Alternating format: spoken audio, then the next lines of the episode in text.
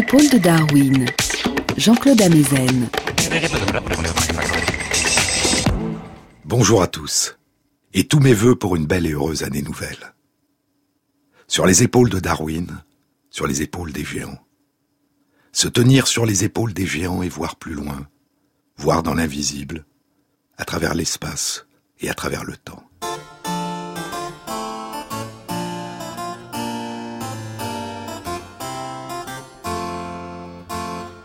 Il y a 400 ans, au début de l'année 1611, l'astronome et mathématicien Kepler offre à son protecteur un cadeau de nouvel an. À l'honorable conseiller à la cour de Sa Majesté impériale, le seigneur Matthäus Wacker von Wackenfels, chevalier et patron des écrivains et philosophes, mon maître et mécène. De la part de son ami Johannes Kepler, mathématicien impérial de la cour à Prague, auprès de Rudolf II, empereur du Saint-Empire romain, roi de Bohême et de Hongrie. Je sais à quel point vous appréciez le rien, écrit Kepler. Et donc je peux facilement dire qu'un cadeau vous fera d'autant plus plaisir qu'il sera presque rien. Le cadeau de Nouvel An que Kepler offre à son protecteur est à la fois étrange et merveilleux. Un flocon de neige.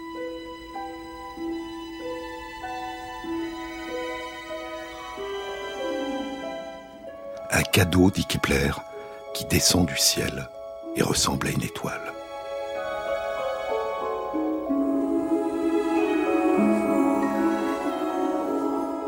Les cristaux de neige sont des lettres qui nous sont envoyées du ciel, dira trois siècles plus tard le physicien japonais Ukishiro Nakaya.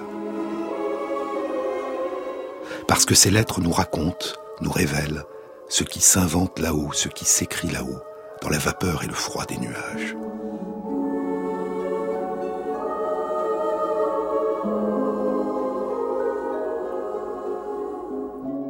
Des lettres envoyées du ciel ou de la musique venue du ciel. Lire la neige, dit Smila, c'est comme écouter de la musique. C'est un roman de l'écrivain danois Peter Hugg, Smila ou l'amour de la neige. Le roman commence ainsi.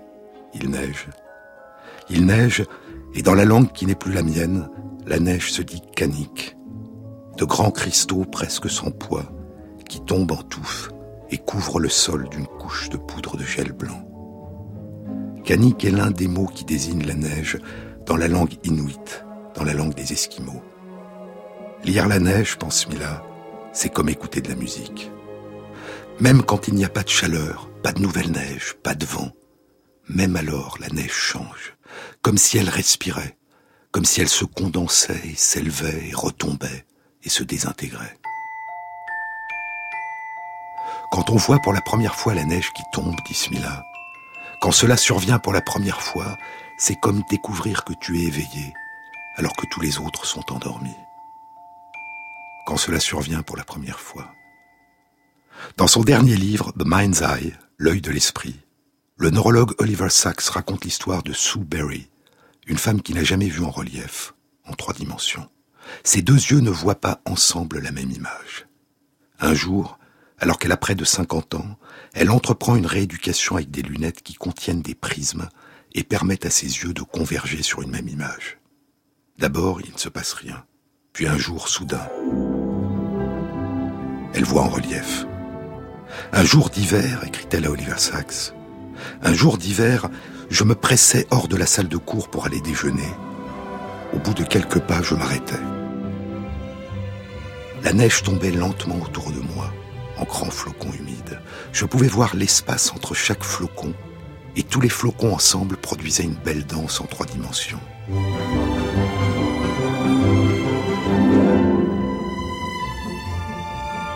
Avant, la neige me semblait tomber en rideau plat dans un plan en face de moi. J'avais l'impression de voir la chute de neige devant moi. Mais maintenant, je me sentais à l'intérieur, parmi les flocons de neige. Oubliant le déjeuner, je regardais la neige tomber pendant plusieurs minutes. Et pendant que je regardais, j'étais submergé par une profonde sensation de beauté.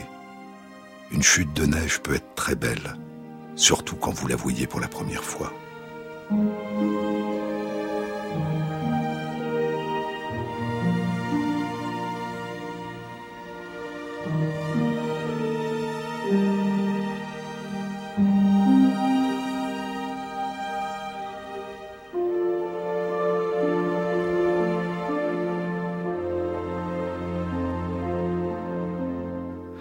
Cristaux de neige sont des lettres qui nous sont envoyées du ciel, dit le physicien Ukishiro Nakaya.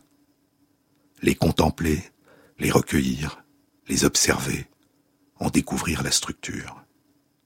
En 1665, Robert Hooke publie pour la première fois, dans Micrographia, les dessins des raffinements de leurs formes complexes que ses observations au microscope lui ont révélés. 250 ans plus tard, en 1931 aux États-Unis, Wilson Bentley, un fermier passionné de photographie, publie un livre, Snow Crystals, cristaux de neige, qui présente plus de 2000 micro-photographies de flocons de neige pour en célébrer la beauté. Encore cinq ans, et en 1936, à l'université de Hokkaido, Ukishiro Nakaya passe de l'observation à la création. Il crée le premier flocon de neige artificiel, le premier cristal de neige fabriqué en laboratoire. Nakaya réalise aussi la première classification de la diversité des formes de flocons de neige dans la nature, les répartissant en sept familles différentes, qui composent en tout 41 catégories de flocons différents. Et il illustre cette classification par des milliers de photos de flocons de neige qui sont conservées dans son université, à Hokkaido. Aujourd'hui, au California Institute of Technology, le physicien Kenneth Liebrecht poursuit l'œuvre de Nakaya, tentant de comprendre comment se forment les cristaux de neige qu'il fait pousser dans son laboratoire. Il a pris plus de 10 000 photos de flocons à travers le monde. Il a publié plusieurs livres et il y a cinq ans, le service postal des États-Unis a réalisé une série de timbres postes à partir de quelques-unes de ses plus belles photos.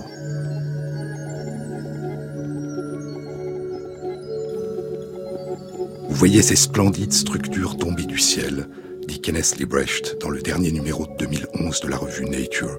Vous voyez ces splendides structures tombées du ciel, et nous ne pouvons toujours pas expliquer comment elles naissent. La diversité des formes de cristaux de neige, poursuit-il, est surprenante. Des plaquettes hexagonales, des colonnes, des aiguilles, des étoiles ramifiées à six branches, des étoiles à douze branches, des structures en fougères et beaucoup d'autres formes encore. Quand vous vous demandez comment se forment les flocons de neige, poursuit-il, ce que vous êtes vraiment en train de vous demander, c'est comment des molécules passent d'un état gazeux désordonné, de la vapeur d'eau, à un état de réseau cristallin ordonné, des cristaux de glace. J'utilise la glace comme modèle pour comprendre la croissance des cristaux.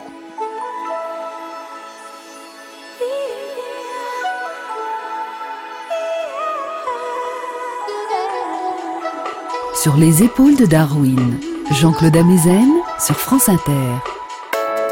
Voilà qui commence. En soirée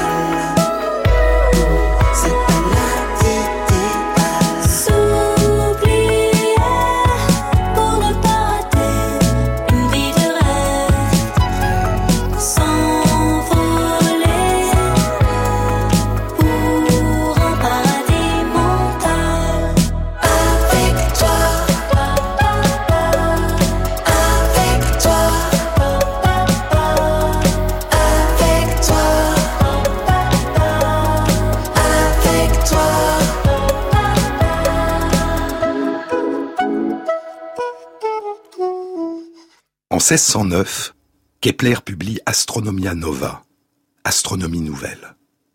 Il a adopté la cosmologie héliocentrique de Copernic, tout en la transformant et en l'enrichissant.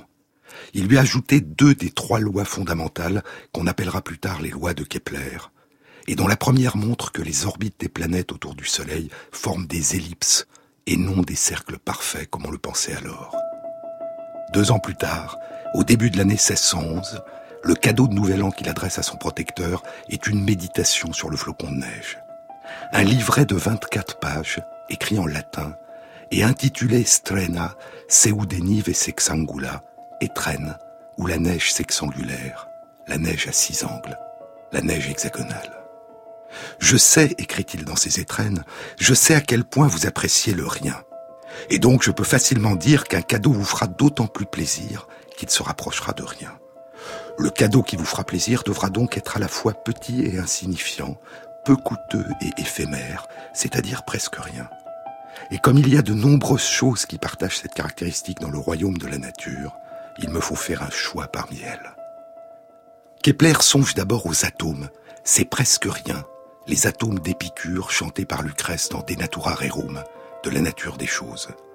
Puis il évoque d'autres grands de l'Antiquité, Platon, Euclide, Archimède. À la recherche de son cadeau, d'un presque rien, il examine les quatre éléments qui pour les anciens composent l'univers, la terre, le feu, l'air, l'eau. Mais il décide qu'il ne s'agit pas de cadeaux appropriés. Alors que je considérais avec anxiété ces sujets, poursuit-il, je traversais un pont, mortifié par mon impolitesse d'apparaître devant vous sans cadeau de nouvel an, sauf peut-être, pour continuer sur le même ton, celui que je veux toujours vous apporter, c'est-à-dire rien. Et je ne parvenais pas à penser à quelque chose qui, tout en étant proche de rien, pourrait pourtant aussi être l'occasion d'une réflexion subtile. À ce moment précis, par un fait heureux, une partie de la vapeur dans l'air a été assemblée en neige par la force de ce froid, et quelques flocons épars sont tombés sur mon manteau, tous hexagonaux, avec des branches dufteuses. Par Hercule, ici il y avait quelque chose de plus petit qu'une goutte, et qui pourtant avait une forme. Ici, en effet, il y avait un cadeau de nouvel an des plus désirables pour l'amoureux du rien, un cadeau digne d'un mathématicien, puisqu'il descend du ciel et ressemble à une étoile. Et Kepler rappelle à son protecteur que la neige en latin se dit nix, et qu'en allemand, qui est sa langue, nix signifie rien. À partir de ce presque rien, un minuscule atome de neige, écrit Kepler, j'ai été proche de recréer l'univers entier qui contient tout. Mais son cadeau de nouvel an débute de manière beaucoup plus modeste.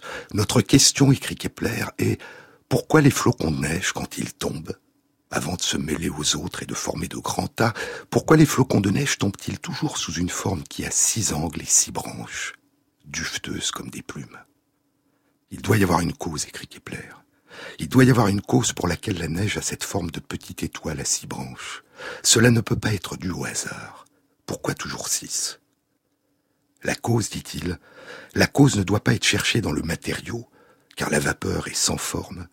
La cause doit être recherchée dans un agent, un mécanisme. Et pour examiner la réponse à cette question, nous allons utiliser des exemples bien connus, poursuit Kepler, mais nous allons les présenter sous une forme géométrique, car une discussion de ce type contribuera grandement à notre recherche. Sous une forme géométrique. Douze ans plus tard, en 1623, dans son livre Il Saggiatore, l'essayeur, Galilée éclairera cette démarche par une formulation restée célèbre. La philosophie, dira Galilée, la philosophie est écrite dans ce grand livre qui est constamment ouvert devant nos yeux. Je parle de l'univers. Mais nous ne pouvons le comprendre si nous n'apprenons pas d'abord le langage et ne comprenons pas d'abord les symboles dans lesquels il est écrit. Le livre est écrit en langage géométrique, et ces symboles sont des triangles, des cercles et d'autres figures géométriques. Sans leur aide, il est impossible de comprendre un seul mot du livre. Sans eux, nous errons en vain dans un obscur labyrinthe.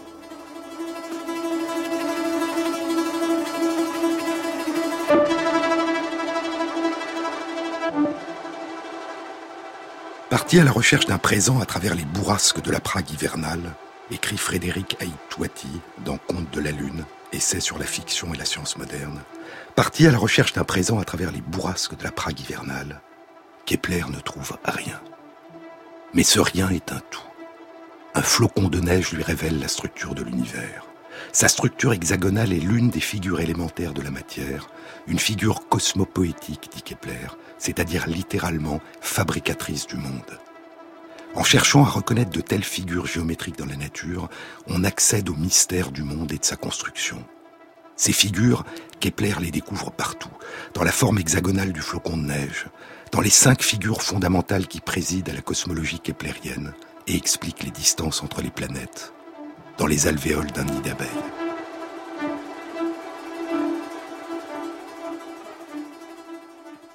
Le flocon de neige, objet infime mais crucial par sa fonction architectonique, éphémère mais permanent par sa structure géométrique. Sans doute il s'agit d'un divertissement, d'un jeu, dit Frédéric Aïtouati. Mais ce jeu et ce rien dissimulent la question essentielle de la construction de l'univers. Parti à la recherche de la cause mystérieuse de la géométrie hexagonale du flocon de neige, Kepler commence par explorer l'un des plus beaux exemples de structure hexagonale dans le monde naturel, dans le monde vivant. Un exemple admiré et étudié depuis l'Antiquité, la structure hexagonale des alvéoles que les abeilles ouvrières construisent avec leur cire. Les seules figures géométriques, écrit Kepler, les seules figures géométriques identiques entre elles, qui peuvent emplir une surface plane sans laisser d'espace vide entre elles, sont le triangle équilatéral, le carré et l'hexagone. De ces trois, l'hexagone a la plus grande capacité, et les abeilles s'approprient cette capacité pour stocker leur miel. Les abeilles, en raison de leur sagesse instinctive, ont choisi pour la construction de leur rayon de miel, parmi les trois figures géométriques capables d'emplir complètement l'espace, celle qui a le plus d'angles, l'hexagone, littéralement six angles. Car les abeilles ont réalisé que, par rapport à la quantité de matériel nécessaire à la construction de chacune des trois figures géométriques, le triangle, le carré et l'hexagone, c'est l'hexagone qui contiendra la plus grande quantité de miel.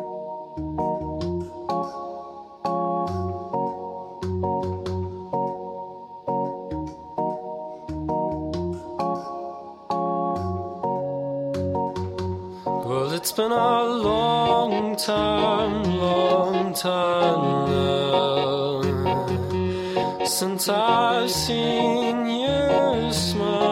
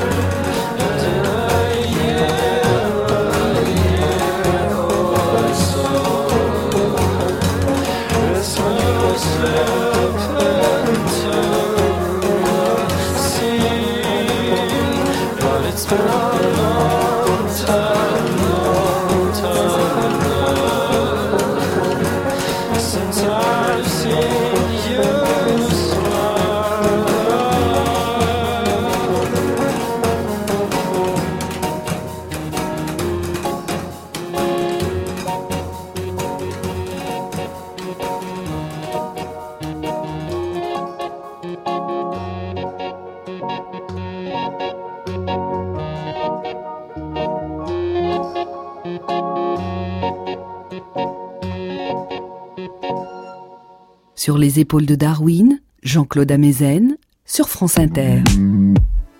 Les hexagones des alvéoles des abeilles ouvrières.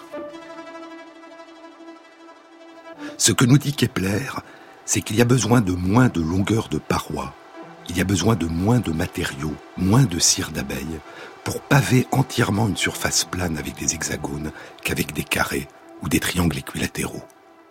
Et dans un espace à trois dimensions, nous dit Kepler, les prismes hexagonaux que forment les alvéoles constituent le moyen le plus économique en matériaux utilisés pour remplir cet espace sans laisser de vide. Ce que réalisent les abeilles en construisant leurs alvéoles, c'est donc une occupation maximale de l'espace pour une dépense minimale de cire. Des études récentes indiquent qu'il faut que les abeilles consomment plus de 8 kg de miel pour produire 1 kg de cire. Et ainsi, pour les abeilles, économiser de la cire, c'est économiser à la fois leur énergie et leur réserve de miel pour l'hiver. Puis Kepler traduit cette sagesse instinctive des abeilles en une formulation mathématique dont il ne fait pas la démonstration. C'est ce qu'on appelle en mathématiques une conjecture. C'est l'une des deux conjectures que formule Kepler dans ce petit livre d'étrennes.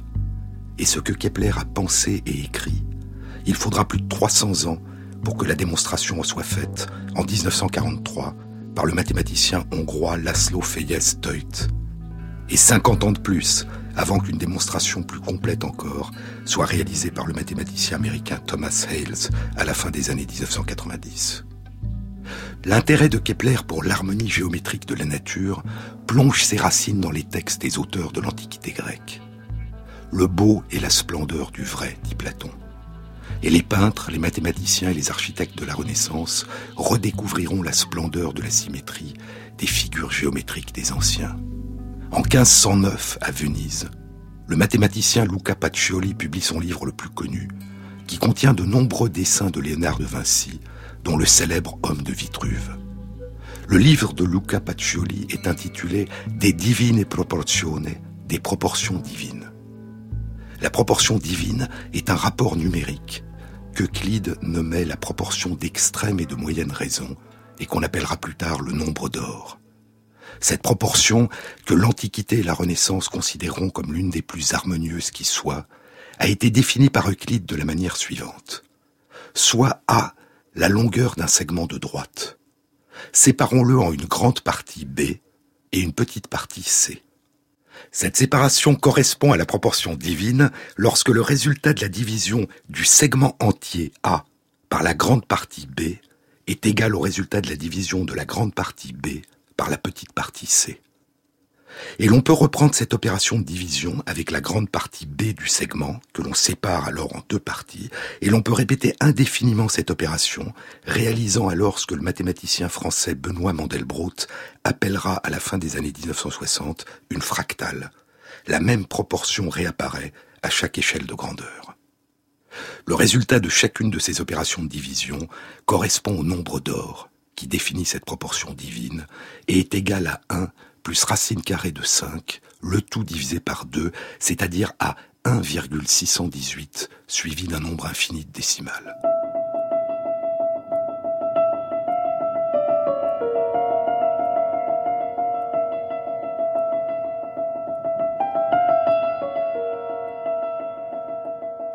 Kepler écrira que la géométrie a deux grands trésors.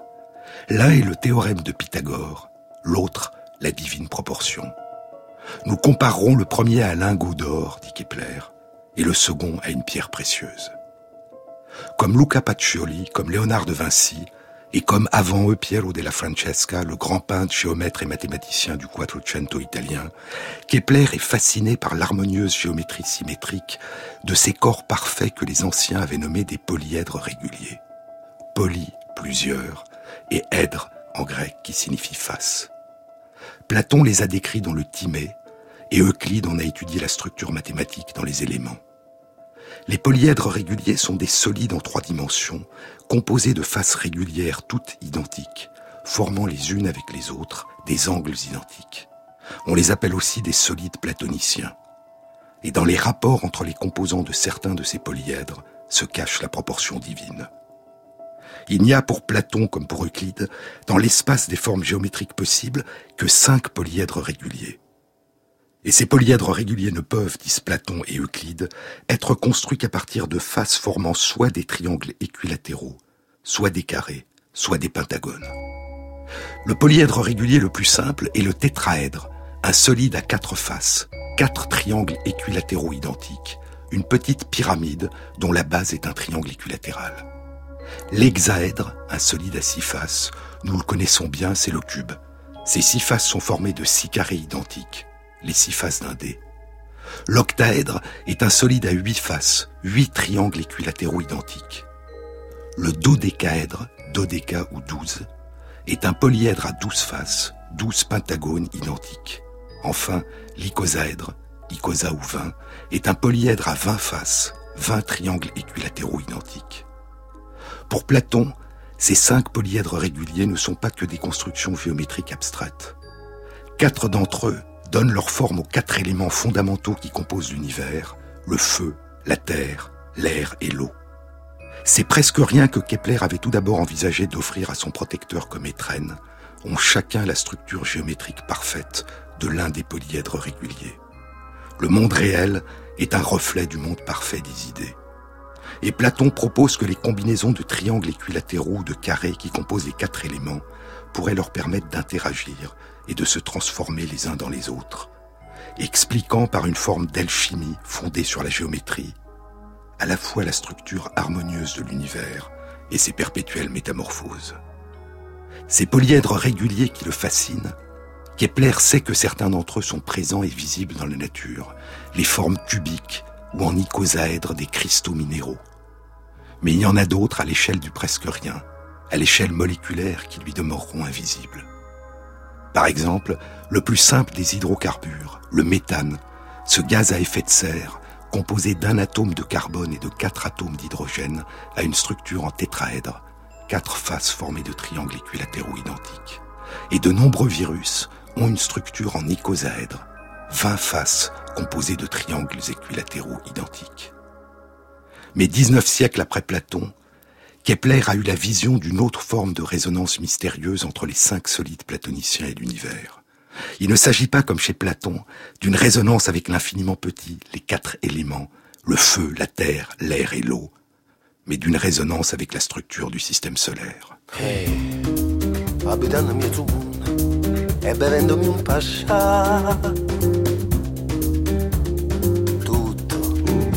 Che passa dentro, camminando c'è così. Abitando mezza damma, abitando, confessando mezza damma, confessando, ragionando mezza damma, ragionandola così.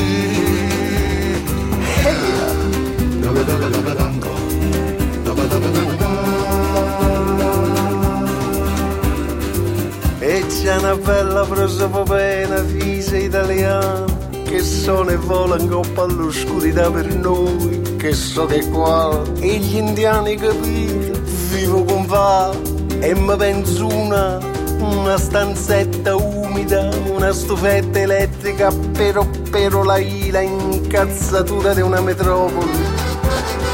Adesso sento una che gira, gira, girare il rotolo moon come essere rindanù.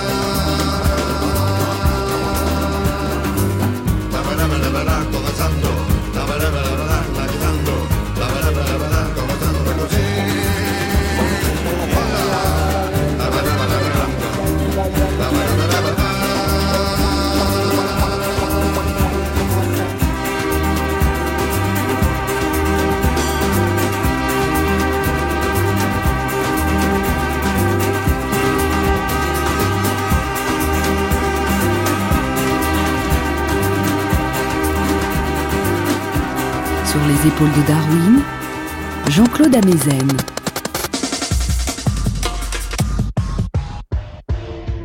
Si l'on connaît Kepler, dit Frédéric Haït Toiti, C'est comme l'un des acteurs essentiels de la nouvelle astronomie du début du XVIIe siècle. Mais Kepler s'est aussi intéressé aux secrets du monde et à l'harmonie des sphères. Il est l'auteur de poèmes astronomiques et de fictions lunaires, le songe ou l'astronomie lunaire.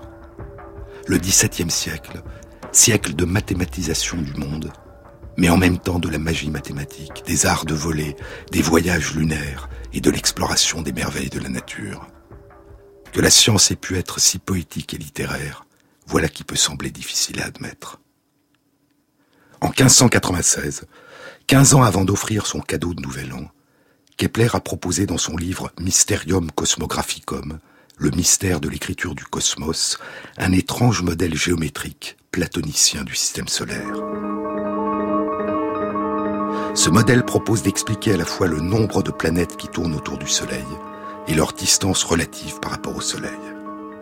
À cette période, Kepler représente encore par une sphère, l'orbe, la course qu'il pense circulaire de chaque planète autour du Soleil.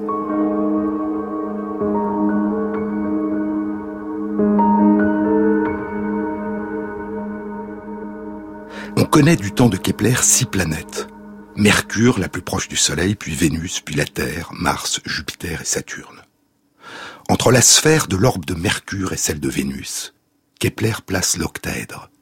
Entre l'orbe de Vénus et l'orbe de la Terre, il place l'icosaèdre, et ainsi de suite, jusqu'au cinquième polyèdre régulier, le cube, entre l'orbe de Jupiter et l'orbe de Saturne. Les six orbes des six planètes sont séparés entre elles par les cinq polyèdres réguliers de Platon. Et ainsi, Kepler explique le nombre de planètes par le nombre des polyèdres réguliers. Le système solaire est un reflet du monde parfait de la géométrie des anciens. Mais il y a plus. En raison des volumes respectifs qu'occupe chacun de ces polyèdres, ce modèle permet aussi à Kepler de rendre compte des distances relatives entre ces six planètes et des distances relatives entre ces planètes et le Soleil. Ainsi, la distance entre Mercure et le Soleil est un peu plus d'un tiers de la distance de la Terre au Soleil. La distance de Mars au Soleil est une fois et demie celle de la Terre au Soleil, et la distance de Saturne au Soleil est plus de neuf fois la distance de la Terre au Soleil. Distance relative extrêmement proche de celles qui ont été mesurées à son époque, elle-même très proche des distances mesurées de nos jours. Un modèle purement géométrique, idéal au sens platonicien du terme, qui impressionnera le grand astronome Tycho Brahe, qui fera venir Kepler pour le seconder à la cour de l'empereur à Prague. C'est un moment à la fois étrange et merveilleux, où se croisent et se mêlent pour un temps chez Kepler une vision philosophique de l'harmonie des formes héritée de l'Antiquité et la révolution scientifique de la Renaissance qu'il contribuera lui-même à faire émerger. Un songe, un rêve d'harmonie au milieu des déchirements et des tumultes de son époque, d'un monde en train de se métamorphoser.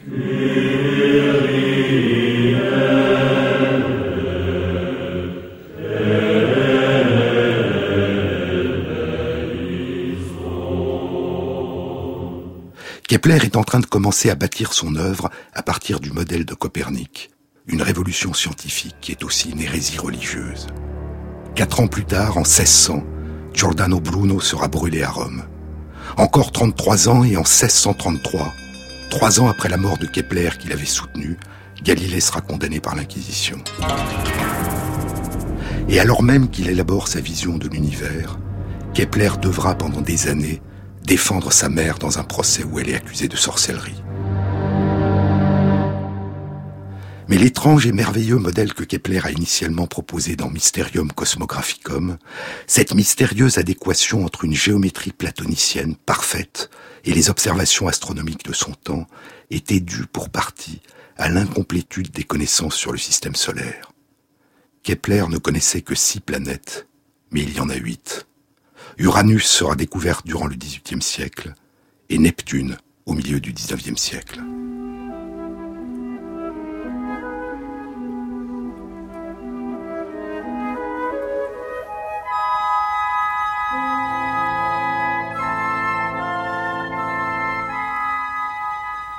Kepler lui-même abandonnera son modèle géométrique platonicien. Il l'abandonnera au profit de ses deux lois mathématiques qu'il présentera 13 ans plus tard dans Astronomie Nouvelle, puis de sa troisième loi qu'il présentera dix ans plus tard, en 1619, dans Harmonices Mundi, les harmonies du monde. Il abandonnera, et ce sera pour lui une forme de souffrance, les formes géométriques parfaites de l'Antiquité qui le fascinent, les cercles parfaits des orbes des planètes, pour la forme imparfaite des ellipses, qui rend mieux compte des observations et des calculs de son maître Tycho Brahe. Et il découvrira que les orbites en ellipse des planètes ont pour conséquence que la vitesse de la course des planètes autour du Soleil n'est pas constante, une autre apparente imperfection du système solaire. Plus une planète au long de son ellipse s'éloigne du Soleil, et plus sa vitesse diminue. Plus elle s'approche du Soleil, et plus sa vitesse augmente. Et Kepler proposera qu'une force magnétique émise par le Soleil pourrait rendre compte de ces différences de vitesse.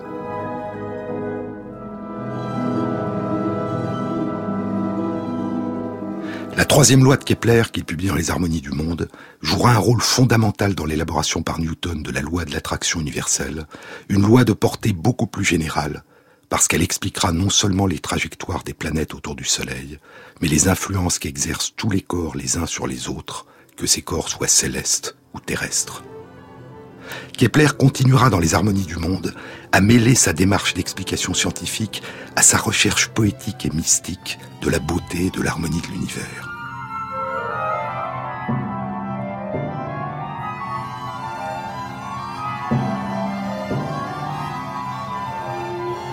Il fera entrer les différences de vitesse de rotation des planètes autour du Soleil en correspondance avec des motifs musicaux, des harmoniques, des mélodies.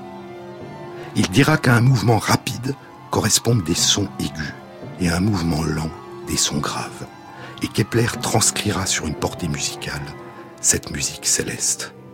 Comme une merveilleuse forme de synesthésie qui rend compte par la musique du comportement du système solaire et qui substitue à la musique céleste des sphères parfaites des disciples de Pythagore, la symphonie de la danse changeante des planètes au long de leurs ellipses.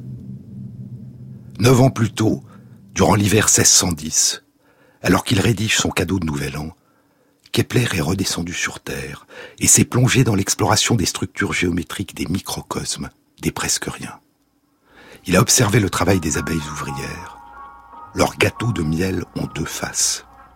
Sur chacune des deux surfaces, l'ouverture de chaque alvéole se présente comme un hexagone. Mais Kepler remarque que la base de chaque alvéole, qui se trouve au milieu du gâteau de miel, se termine par trois faces en biseau, au contact chacune dos à dos, avec l'une des trois faces de la base des alvéoles opposées qui s'ouvrent sur l'autre face du gâteau de miel. Chacune de ces trois faces en biseau forme ce qu'on appelle un rhombe. Un rhombe est un quadrilatère dont tous les côtés sont égaux, mais dont, contrairement au carré, les angles ne sont pas droits. Le losange est un exemple particulier de rhombe. Et ainsi, Kepler découvre la forme complexe des alvéoles des abeilles. Toujours passionné par la géométrie abstraite des anciens, Kepler passe soudain de l'observation de la nature à une réflexion sur les polyèdres. Il se demande s'il pourrait exister des polyèdres uniquement formés de rhombes. Il en découvre deux qui n'avaient pas été décrits par les géomètres de l'Antiquité.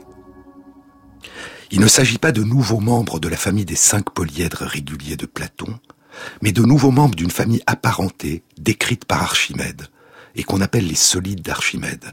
Leurs faces sont formées non pas d'une seule sorte de polygone régulier, mais de deux sortes différentes de polygones réguliers. On les a nommés polyèdres semi-réguliers, et Archimède en a décrit treize.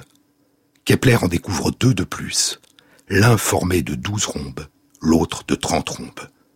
Puis il repasse soudain du monde des idées à l'observation de la nature. Il remarque que, contrairement à des sphères, et comme les prismes hexagonaux, ces solides semi-réguliers peuvent occuper de manière optimale un espace en trois dimensions sans laisser de vide entre eux.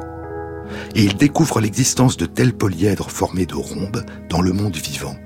C'est la forme des graines de la grenade ou des petits pois dans leur cosse. Il propose que leur existence résulte de la compression dans un espace réduit de structures déformables, initialement sphériques, les graines de grenade qui vont se tasser au cœur du fruit ou les petits pois dans leur cosse. Et cette compression, dit Kepler, transforme les sphères vivantes de ces graines en ces polyèdres formés de rhombes qu'il vient de découvrir. Puis, après ce détour, Kepler revient au mystère des flocons de neige. au mystère de leur structure en hexagone.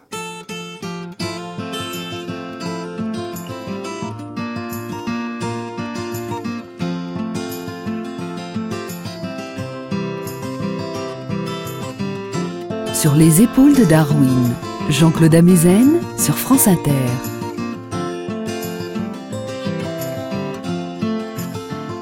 The day I walked down the street I used to wander, yeah, I shook my hand and made myself a bet. But there was all these things that I don't think I remember. Hey, how lucky can one man get?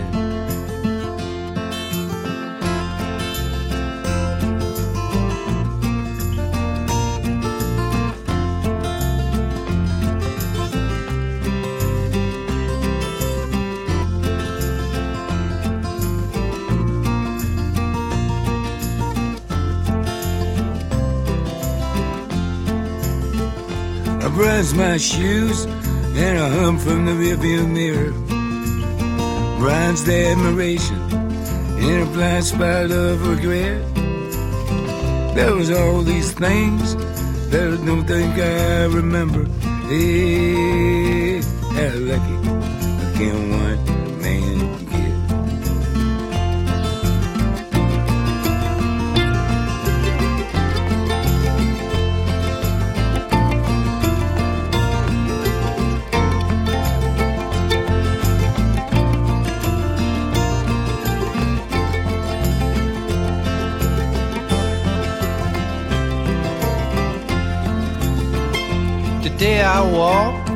down the street I used to wander, yeah, scratch my head and lit my cigarette. But there was all these things that I don't think I remember. Hey, how lucky can one man get?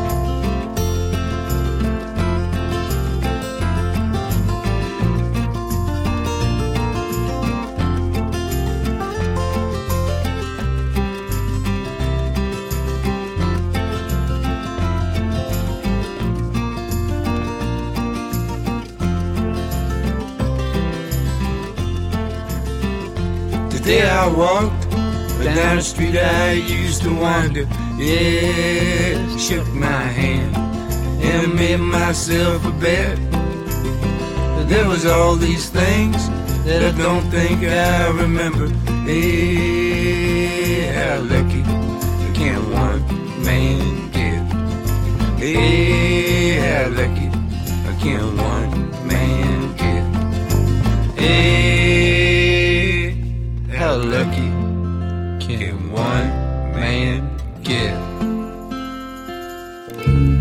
Kepler revient au mystère des flocons de neige. Il se demande s'il pourrait exister des polyèdres réguliers qui auraient une forme d'étoile à six branches, comme le flocon de neige. Aucun des cinq polyèdres de Platon n'a une forme en étoile, mais Kepler remarque que tous les polyèdres de Platon ont une caractéristique commune. Ils sont tous convexes. C'est-à-dire que si l'on trace des lignes joignant deux points quelconques du polyèdre, ces lignes sont toujours situées à l'intérieur du polyèdre. Et Kepler découvre que si l'on construit des polyèdres réguliers concaves, ils ont une forme en étoile, comme les flocons de neige. Il en découvre deux et élargit ainsi à sept les membres de la famille des polyèdres réguliers de Platon qui étaient restés inchangés depuis 19 siècles. 200 ans après Kepler, en 1809, le mathématicien français Louis Poinsot en découvrira deux autres. Et ainsi, on connaît aujourd'hui neuf polyèdres réguliers, les cinq convexes de Platon et les quatre concaves étoilés qu'on appelle aujourd'hui les polyèdres réguliers de Kepler-Poinsot. Aucun mathématicien ne les avait découverts en tant que polyèdres réguliers avant Kepler. Mais l'un de ces polyèdres étoilés de Kepler avait été dessiné par un artiste vers 1430, près de deux siècles plus tôt. C'est l'un des motifs des deux mosaïques qui décorent le sol de la basilique San Marco à Venise. Des mosaïques attribuées à Paolo Uccello, l'un des grands peintres italiens du Quattrocento. Quant à l'autre polyèdre régulier étoilé découvert par Kepler, il avait été dessiné et publié près d'un demi-siècle plus tôt, en 1568, par un joaillier allemand, Wenzel Jamnister. Et ainsi, la recherche purement esthétique de la beauté des formes, l'art, peut précéder l'exploration par les mathématiciens de l'espace abstrait des régularités géométriques. Mais revenons aux deux polyèdres réguliers redécouverts par Kepler. Ils sont en forme d'étoiles, comme les flocons de neige. Mais contrairement aux flocons de neige qui a six branches, il s'agit d'étoiles à cinq branches. Et le mystère de la cause de la structure hexagonale du flocon de neige se dérobe à nouveau à Kepler. Pendant que j'écris, dit Kepler, pendant que j'écris, il a recommencé à neiger, une neige plus épaisse qu'il y a un moment, et j'ai examiné attentivement les petits flocons. Lire la neige, dit Smila, dans le roman de Peter Hugh. Lire la neige, c'est comme écouter de la musique. Et la neige, comme la musique, peut être source de méditation et de rêverie.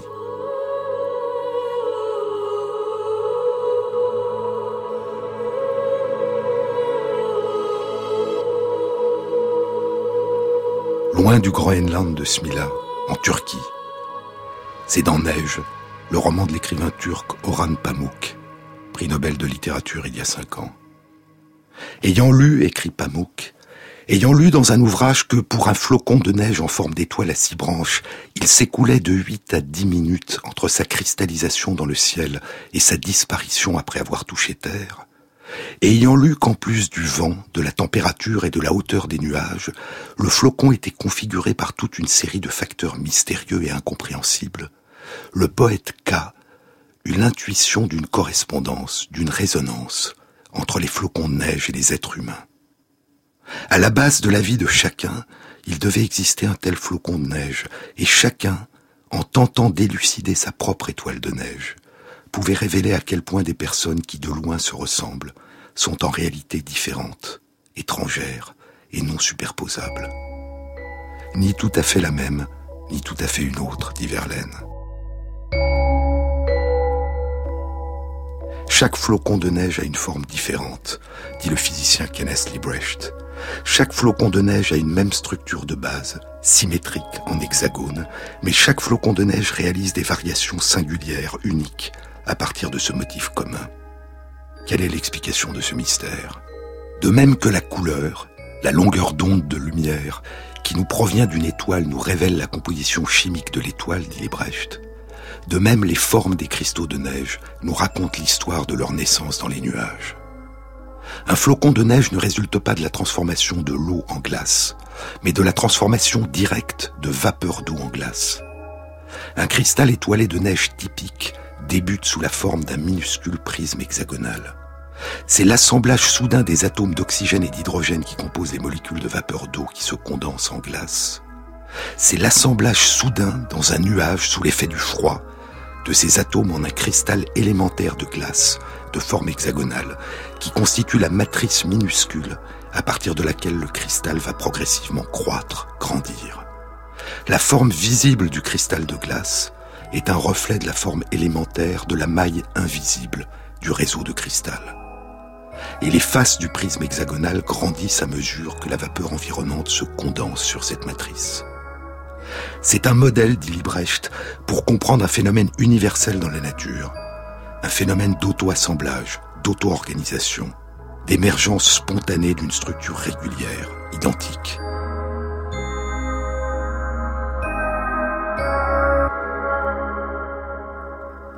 Voilà pour ce qui concerne la forme de base en hexagone de chaque flocon. Mais d'où vient la diversité? Quand le flocon atteint une certaine taille, et parce que les six sommets du prisme hexagonal plongent dans l'air humide, dit Liebrecht, ces six sommets se mettent à grandir plus vite que le reste, et six branches finissent par surgir et par pousser. Plus le cristal grandit, et plus ses branches peuvent devenir complexes, ramifiées. Cette croissance est extrêmement sensible à la température et à l'humidité qui se modifient pendant que le cristal, sous l'effet du vent, se déplace à travers les nuages. À chaque moment, les six branches sont exposées aux mêmes conditions atmosphériques locales, et donc elles grandissent de manière synchrone, parallèle. Et parce qu'il n'y a pas deux flocons de neige qui suivent le même trajet à travers les nuages, chaque flocon a une forme différente. Aucun flocon n'est identique à un autre. De même loi générale, de même loi de la nature, qui dans des environnements changeants font émerger par un processus d'auto-organisation à la fois une même régularité, une même symétrie, et la singularité et la diversité. Au laboratoire, poursuit Librecht, je fabrique des millions de petits cristaux. Je fais souffler de l'air humide sur les cristaux. À mesure qu'ils grandissent, je change la température et l'humidité. Et la forme globale du flocon de neige se modifie, passant d'une forme en plaquette hexagonale à moins 2 degrés Celsius, à une forme en colonne à moins 5 degrés, puis de nouveau en plaquette à moins 15 degrés, avec des branches de plus en plus complexes, et encore une fois en colonne, au-dessous de moins 30 degrés. Ce phénomène a été découvert par le physicien japonais Ukishiro Nakaya il y a 75 ans, poursuit Librecht. Mais la cause de ce phénomène étrange n'est toujours pas connue, alors je travaille dur pour résoudre le problème.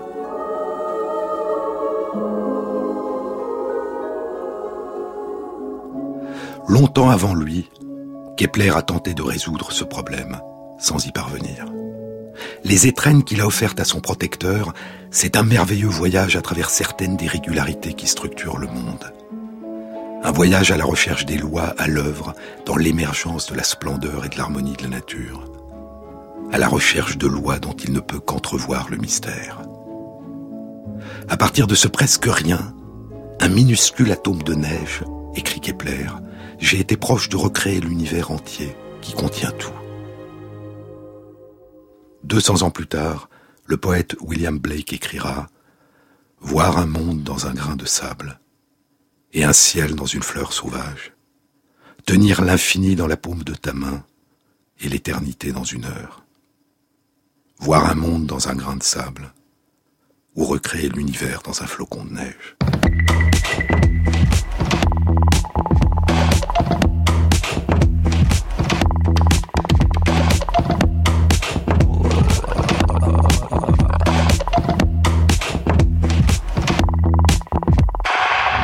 Cette émission a été réalisée par Christophe Imbert, à la prise de son Dimitri Gronov et Thierry Dupin à la programmation musicale. Et merci à Christophe Magère qui intègre sur la page de l'émission sur le site franceinter.fr les références aux articles scientifiques et aux livres dont je vous ai parlé. Bonne année à tous. Merci pour vos messages et vos vœux qui nous ont beaucoup touchés. À samedi prochain.